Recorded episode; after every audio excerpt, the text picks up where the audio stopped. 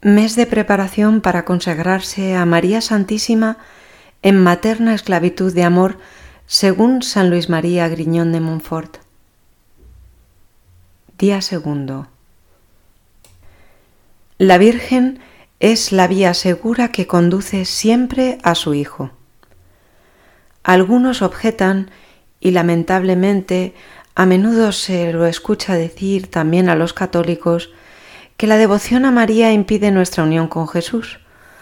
Con la Sagrada Escritura afirmamos que en Cristo y en ningún otro hay salvación. Hechos 4:12. Jesús es el Hijo de Dios. María es una criatura suya, pero fundándonos siempre en la palabra de Dios, estamos seguros que es voluntad del Hijo que la Madre sea medianera de todos sus actos salvíficos, como afirmaba San Juan Pablo II Dios quiso que María colaborara activamente con sus méritos en la encarnación, en el nacimiento, en la presentación en el templo, en los treinta años de vida escondida y en la misma muerte de Jesús. En Caná de Galilea, Jesús se obligó a cumplir sus primeros signos milagrosos por medio de la intercesión de su madre y así cumplirá todos sus misterios a través de María. Si el Hijo de Dios quiso someterse de ese modo a la Madre, ¿de qué otra manera glorificaremos altamente a Dios cuando para agradarle nos sometamos a María, siguiendo el ejemplo de Jesucristo, nuestro único modelo? exclamaba San Luis María.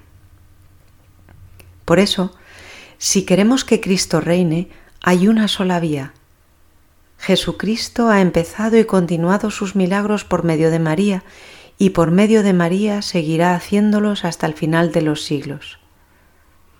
Decía San Agustín, el mundo era indigno de recibir al Hijo de Dios directamente de las manos del Padre.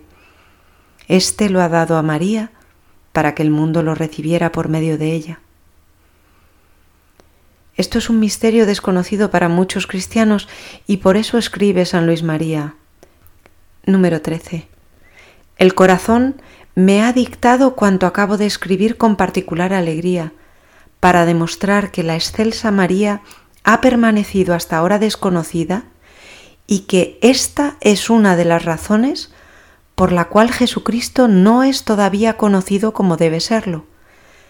De suerte que si el conocimiento y reinado de Jesucristo han de dilatarse en el mundo, como ciertamente sucederá, esto acontecerá como consecuencia necesaria del conocimiento y reinado de la Santísima Virgen que lo trajo al mundo la primera vez y lo hará resplandecer en la segunda.